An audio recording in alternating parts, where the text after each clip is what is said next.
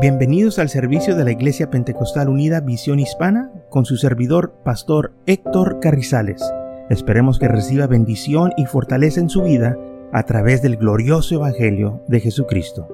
Y ahora acompáñenos en nuestro servicio ya en proceso.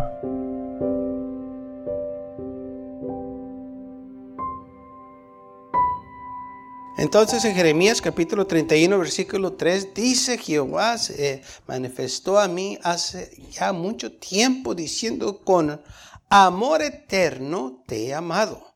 Por tanto te proclamé mi misericordia. Entonces, el amor de Dios es eterno, o sea que es grande o tiene mucho. En abundancia. Lo que el Señor nos dice a nosotros. Él tiene abundancias. Él es rico en misericordia, rico en gracia. Efesios capítulo 1, versículo 3 dice, bendito sea el Dios y Padre de nuestro Señor Jesucristo, que nos bendijo con toda bendición espiritual en lugares celestiales en Cristo según nos escogió en Él antes de la fundación del mundo, para que fuésemos santos y sin mancha delante de Él. En amor, habiéndonos predestinado por ser adoptivos, hijos suyos, por medio de Jesucristo, según el puro afecto de su voluntad, para alabanza de gloria de su gracia, con el cual nos hizo aptos en el amado, a quien tenemos redención por su sangre, el perdón de pecados según las riquezas de su gracia. Nuestro Dios es rico, rico en gracia, no nomás rico, como hablamos eh, en que es el dueño de todo el oro que hay aquí en la tierra, de todo ah, este, los uh, animales y todo lo que existe aquí es de Él. Pero hay más cosas para nosotros en lo espiritual que dice la Biblia que son riquezas que yo y usted podemos disfrutar. Y una de esas es la gracia de Dios. Dice la Biblia que Él es rico en gracia. Dice, es rico de eh, que Él nos perdonó según las riquezas de su gracia. Entonces, cuando hablamos de riquezas, quiere decir que hay abundancia, que hay bastante. Gracias a Dios por su gracia, porque la necesitamos todos los días. ¿Mm? Gracias a Dios que hay en abundancia. ¿Qué sería de nosotros si hubiera límite? Si dijeran nomás hasta cierto número y ya no más. ¿Mm? O si hubiera en la Biblia un versículo que dijera nomás hasta cierta cantidad de ofensas, Dios te va perdonar. Ya después, si te pasas de esto, ya no. ¿Mm? ¿Cómo estaríamos nosotros?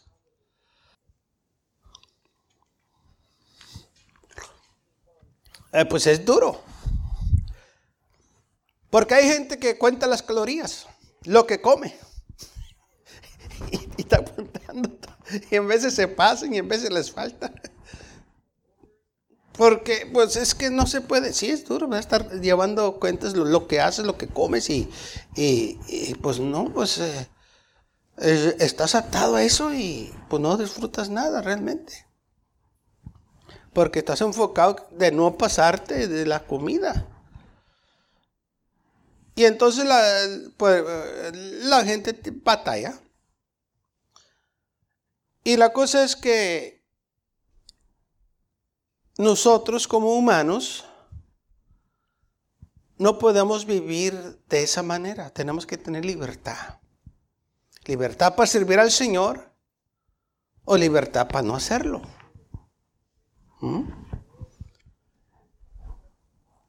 Y por eso el Señor nos ha dado esta libertad o que escójanos qué es lo que vamos a hacer. si lo vamos a servir o no. Y he oído excusas que dice la gente, pues es que yo no me entrego al Señor porque tengo miedo fallarle.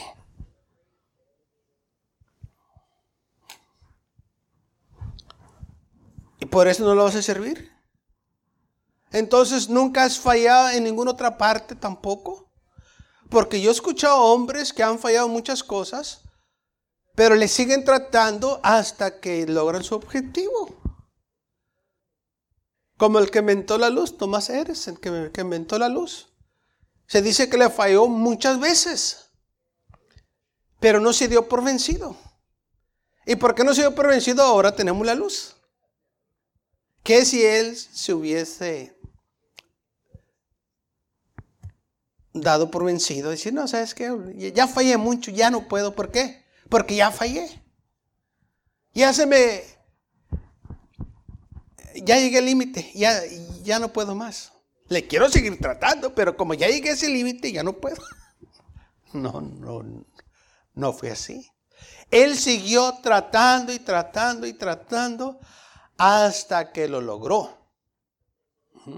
Y no nomás él, muchos hombres grandes que nosotros reconocemos como buenos hombres que lograron hacer grandes cosas, que en su vida fallaron muchas veces. Abraham Lincoln fue uno de ellos, que corrió para el Congreso y no la hizo muchas veces, pero al final llegó a ser presidente de los Estados Unidos. ¿Mm? Y se le da crédito a él que pudo unir esta nación cuando estaba la guerra civil. Y aunque él falló muchas de las veces, al final él fue el que trajo la unidad a esta nación. ¿Qué si él se hubiera dado por vencido? Porque había fallado muchas veces.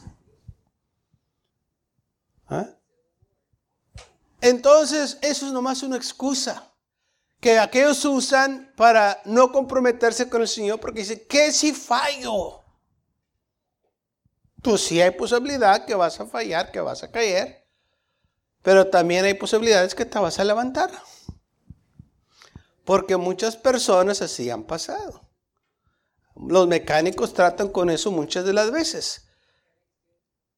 Trabajan en un carro y no prende. Pero no se dan por vencido. Le buscan. ¿Qué es lo que hice mal? A lo mejor un cable no quedó bien conectado. Y muchas de las veces es lo que es. Muchas veces es un cablecito. O, o no está haciendo tierra, por eso no prendió. Algo sencillo. Pero ¿qué si se fueran dado por vencido?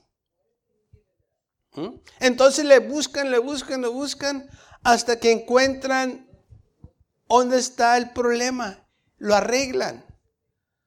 Y si estas personas que son mecánicos, que, eh, que son carpinteros, que son esto, que son lo otro, cuando tienen un problema, lo quieren solucionar, aunque en veces fallan y hacen el trabajo y dicen, ay, ¿qué hice mal? Y muchas veces lo tienen que hacer de nuevo porque les quedó mal. Fallaron. ¿Qué hacen? Pues arreglarlo. Y lo hacen otra vez. Ahora, ¿dejan de ser pintores o carpinteros porque les salió mal? ¿O lo arreglan y lo hacen otra vez? La mayoría de la gente lo arregla y lo hace otra vez y sigue adelante. No dicen, ah, pues como ya fallé, pues ya mejor me voy a dejar de eso porque, ¿qué si no lo hago otra vez? No. La siguiente vez tienen más cuidado, dicen, voy a tener más precaución. Ahora sí voy a tener eh, que, ver eh, eh, más cuidado, voy a tener más cuidado de lo que estoy haciendo para no caer en el mismo problema que caí. Y se ponen más listos. Así también nosotros. Voy a tener más cuidado, Señor, esta vez. No me voy a separar más de ti. Voy a orar más, voy a leer la Biblia más para no irme allá. ¿Mm? No es que tengo miedo. Hay una escritura que dice la Biblia que los cobardes y los pecadores van a, van a ser echados al lago de fuego. Fíjense, los cobardes. Dios no quiere cobardes en el reino de Él. Entonces, aquellos que quieren usar la cobardía o el miedo como una excusa para el Señor, hermanos, no va a haber excusa. Lo que pasa es que no, no quisieron servir al Señor. Por eso dicen esas excusas, es que tengo miedo a fallar, es que tengo miedo que... no es cierto. No quieres servir al Señor, nomás dilo, no quiero servirlo. Que te gusta el pecado, pues dilo. A mí me gustaba andar el pecado. La Biblia dice que amábamos el pecado. Dice la Biblia esto, Efesios capítulo 2, versículo 1.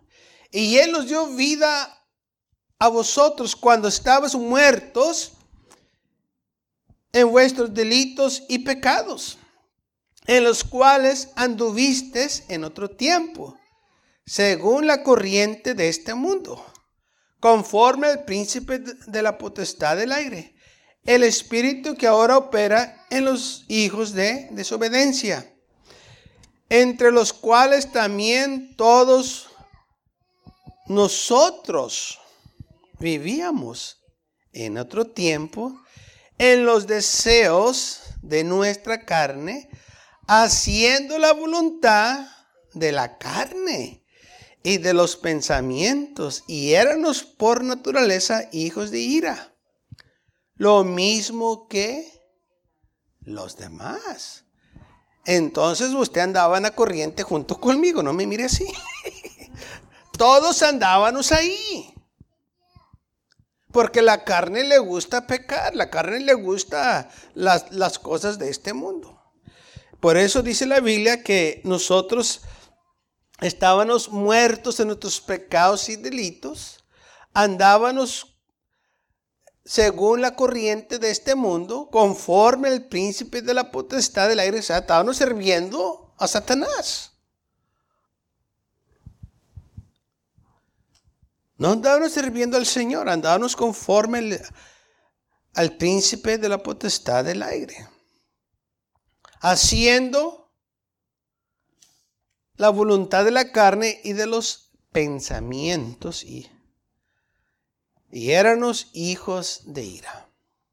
Gracias a Dios que ahora somos hijos de Dios. Pero Dios, aquí viene otra vez la palabra, que es que rico, gloria al Señor, rico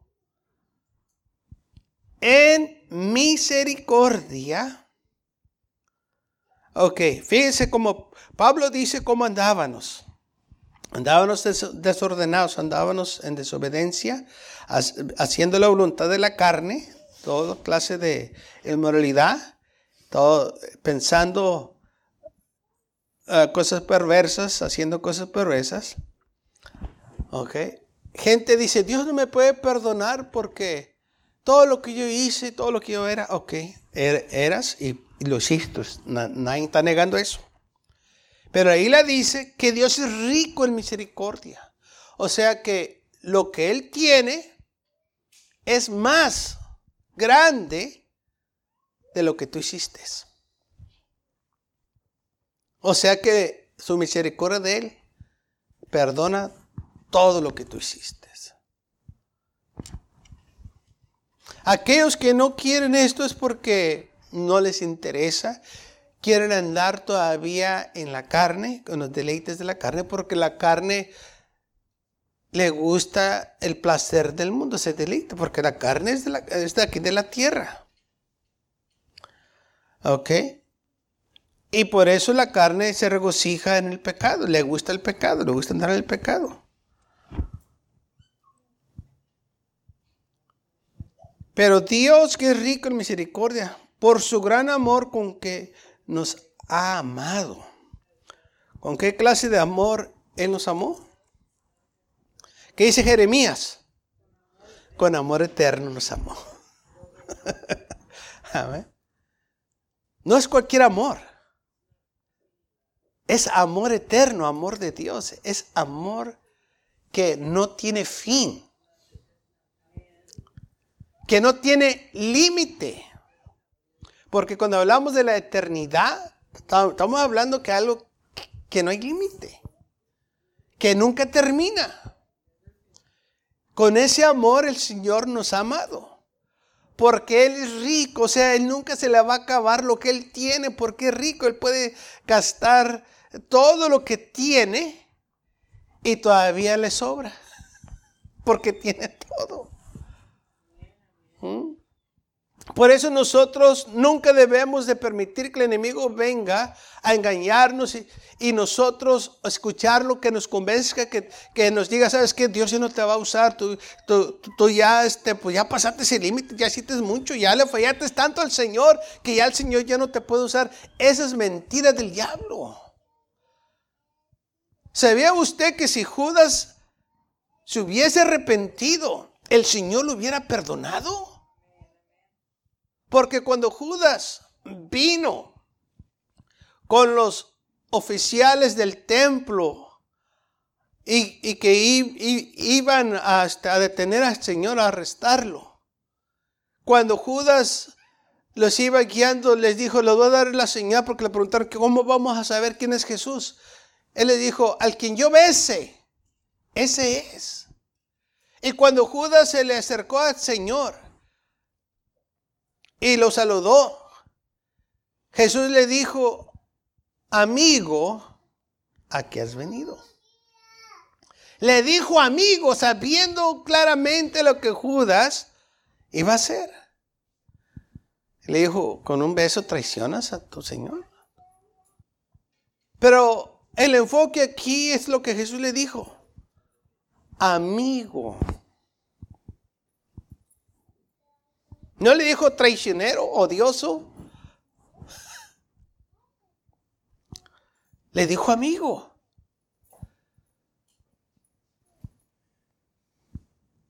¿Cómo se sentiría o se sintió Judas cuando Jesús le dijo amigo? Yo creo que eso fue lo que le, causó más dolor. Ay, ¿Lo estoy traicionando y me dice amigo? ¿Cómo es posible que me diga amigo? Pues le dijo amigo. Y luego después dice la Biblia que Judas viendo que era condenado fue y se ahorcó. Sí se arrepintió. Pero no fue con Jesús, fue con los religiosos y le dijo, he pecado, he entregado sangre inocente. Y ellos le dijeron, ¿y a nosotros qué nos importa? Eso es tu problema. Nosotros ya tenemos que queríamos a Jesús. Les regresó el dinero, pero ellos ni lo quisieron aceptar. Y fue, y se le había salido de ahí, fue y cercó. ¿Por qué no fue a Jesús? ¿Por qué no se buscó un lugar como Pedro para encontrar a su Dios? Porque el amor de Dios es eterno, grande en misericordia. Porque Judas no fue el único que le falló esa noche a Jesús, todos lo dejaron. Pedro lo negó. ¿Dónde estaban los demás escondidos? Todos le fallaron. Entonces Judas si él hubiese puesto en práctica lo que escuchó, lo que vio, lo que el Señor le enseñó, yo creo que hubiera sido salvo. ¿Por qué? Pastor, por eso lo malo. Porque la Biblia dice que Dios no es excepción de personas. Sí, Judas traicionó a Jesús. Pero ¿qué tantas otras personas han hecho cosas peores? Judas no mató a nadie.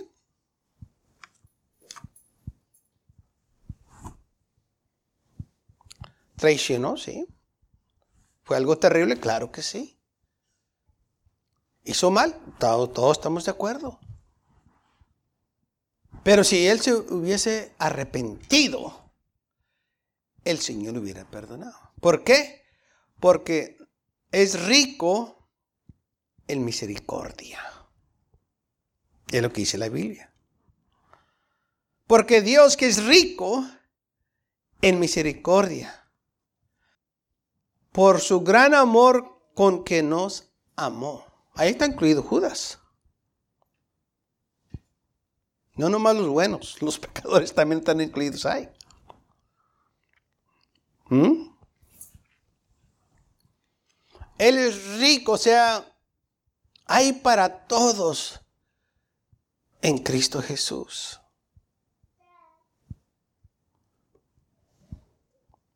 Hay abundancia de amor, de gracia, de misericordia, de perdón. Hay abundancia en Cristo Jesús. En el Señor no hay escasez. Ni tampoco podemos decir, es que el Señor no tiene tiempo para mí. Él tiene tiempo para ti.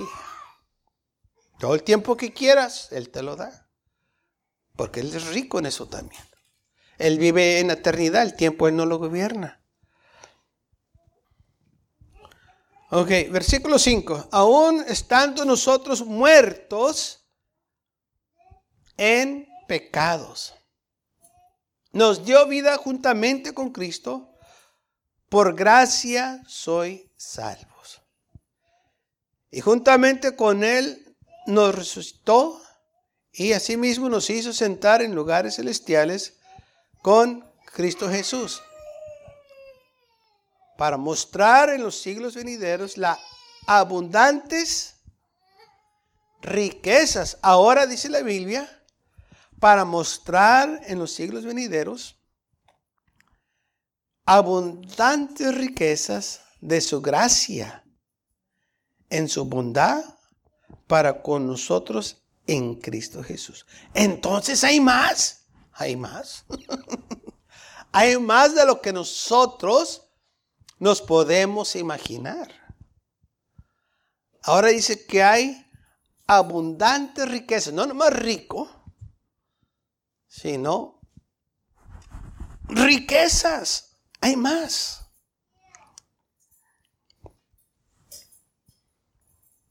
O sea que entre más busquemos de Dios, más hay.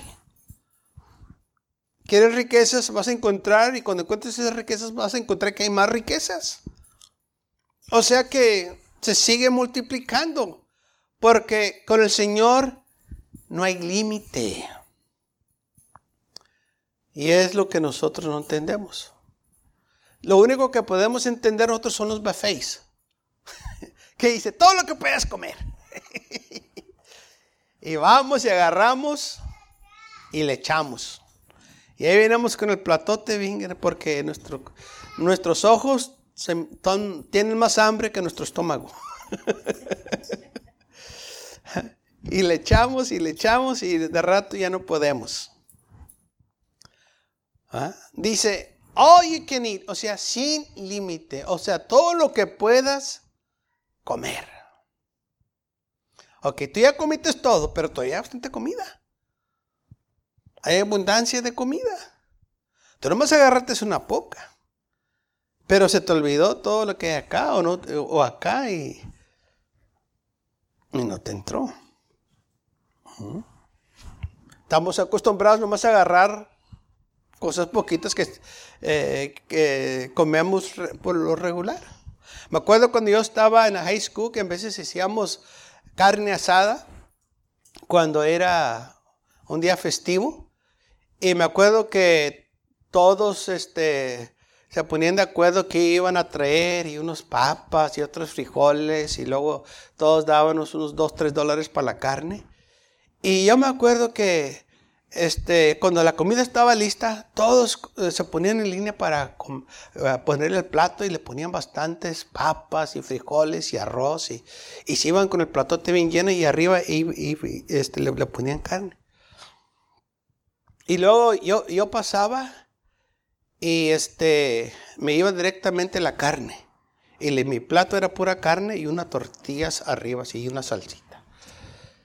Y me sentaba y todos se me, se quedaban mirando mi plato. Y me decían, ¿dónde está tu arroz y los frijoles y la ensalada? Y, porque todos ellos estaban así, sus platos llenos de todas esas cosas.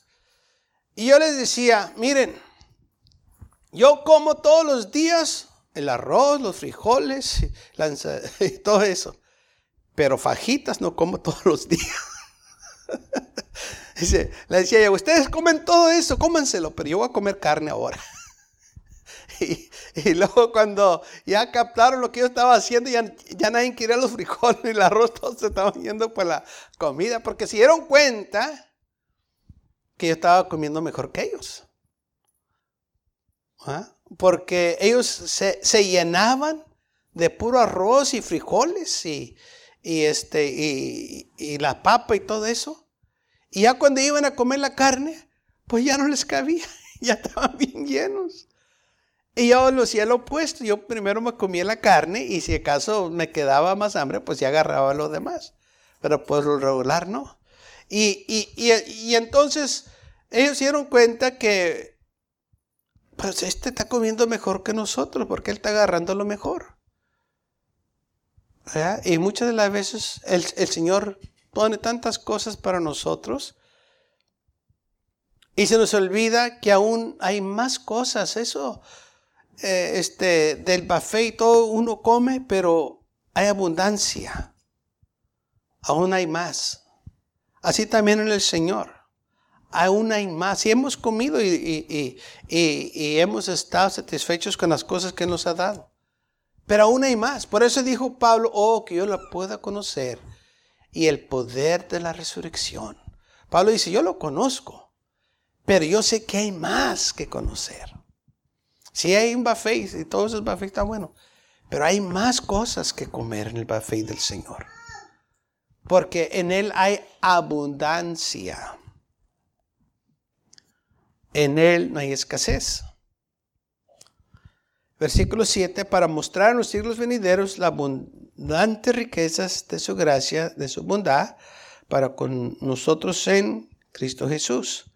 Por gracia sois salvos por medio de la fe, y esto no de vosotros, pues es don de Dios, no por obras, para que nadie se gloree. Ok, sabemos que Él es rico en gracia. Y dice aquí que somos salvos por gracia. ¿Ok? ¿Qué quiere decir? Que nosotros no tenemos que hacer nada para ser salvos. O sea, no tenemos que hacer ni un acto para ganarnos la salvación. O no tenemos que pagar o vivir una vida que le, a Él le complace y decir, ah, voy a salvarte porque me gusta cómo has vivido. No. Porque la Biblia dice que eh, somos pecadores.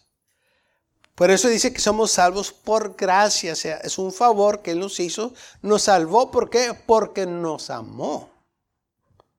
¿Cómo nos amó? Con amor eterno. Por eso somos salvos. Imagínense sus niños. ¿Por qué los tuvo en su casa? ¿Por algo bueno que hicieron? No. ¿Por qué? ¿Por qué? Porque usted decidió que quería familia y, los trajo y usted se encargó de ellos y los ha amado. No porque ellos hicieron algo por estar ahí, no, porque usted hizo esa decisión. El Señor hizo esta decisión de venir al mundo porque nos amó. Y con amor eterno nos amó. No porque hicimos algo para merecer estar aquí, sino que Él lo hizo porque nos ha amado. Somos salvos por gracia. Y esto no de vosotros. Usted no ha hecho nada para merecer la salvación. Yo no hice nada para merecer la salvación. Porque nadie la merecemos. Porque ya leímos que todos andábamos según la corriente de este mundo, conforme al príncipe de la potestad del aire, andábamos haciendo los deseos de la carne, viviendo una voluntad de la carne y de los pensamientos, o sea, uh, o sea, andábamos mal. Pero aún así, Él nos amó. Por gracia sois salvos por medio de la fe, y esto no de vosotros, pues es don de Dios, un don de Dios, es un regalo. El Señor nos dio esto. Te dio la salvación, no te la vendió, te la dio. Y aún si te la vendiera, pues con qué pagas si nada de aquí de este mundo es de nosotros. Todo es de él. La Biblia dice que él hizo todo.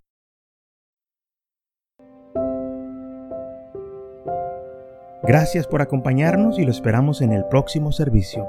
Para más información, visítenos en nuestra página web macallen.church. También le invitamos que nos visite nuestra iglesia que está ubicada en el 2418 Bowman Avenue con esquina calle 25 en McAllen, Texas 78501.